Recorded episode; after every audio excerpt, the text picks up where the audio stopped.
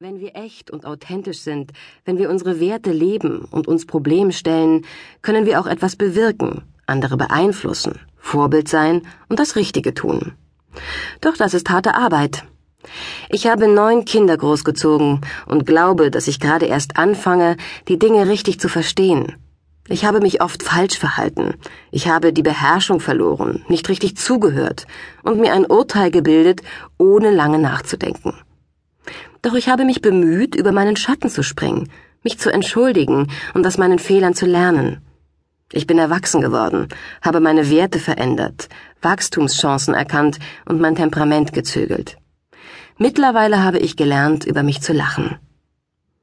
Ich habe so manche Regel abgeschafft, das Leben mehr genossen und erkannt, dass es wirklich harte Arbeit ist, Kinder großzuziehen. Es kostet viel Kraft, ist aber auch sehr erfüllend. Wenn man abends ins Bett fällt, ist man völlig erschöpft und möchte, genau wie Scarlett O'Hara, alles nur noch auf morgen verschieben. In meiner Küche hängt ein kluger Spruch. Mutter zu sein ist nichts für Schwächlinge. Wir machen zusammen mit unseren Kindern wirklich eine ganze Menge durch.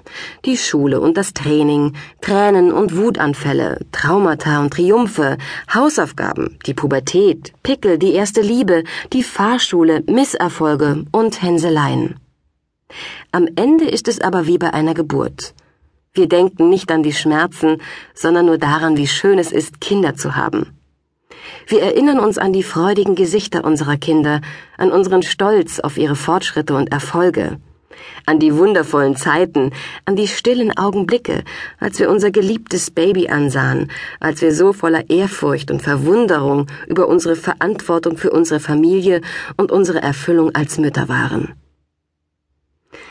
Erst nach der Geburt meines siebten Kindes hatte ich das Gefühl, nun wirklich alles richtig zu machen. Ich lernte endlich, zu unwichtigen Dingen Nein zu sagen. Wenn ich in meinem Schaukelstuhl saß, aus dem Fenster schaute und Colleen stillte, erfüllte mich ein wundervolles Gefühl der Ruhe und der inneren Ausgeglichenheit. Ich genoss einfach nur den Augenblick, statt immer daran zu denken, dass ich eigentlich etwas anderes tun sollte. Ich wusste jetzt, dass genau das für mich der Sinn des Lebens war. Ich erinnere mich wirklich nur an die guten Zeiten. Allerdings sind erst sieben unserer Kinder verheiratet. Zwei wohnen noch bei uns. Und Joshua, der jetzt 17 ist und auf die Highschool geht, sagt oft augenzwinkernd zu mir, wir könnten euch noch ganz schön den Spaß am Familienleben verderben. Jeder von uns hat sein ganz persönliches, einzigartiges Familienleben.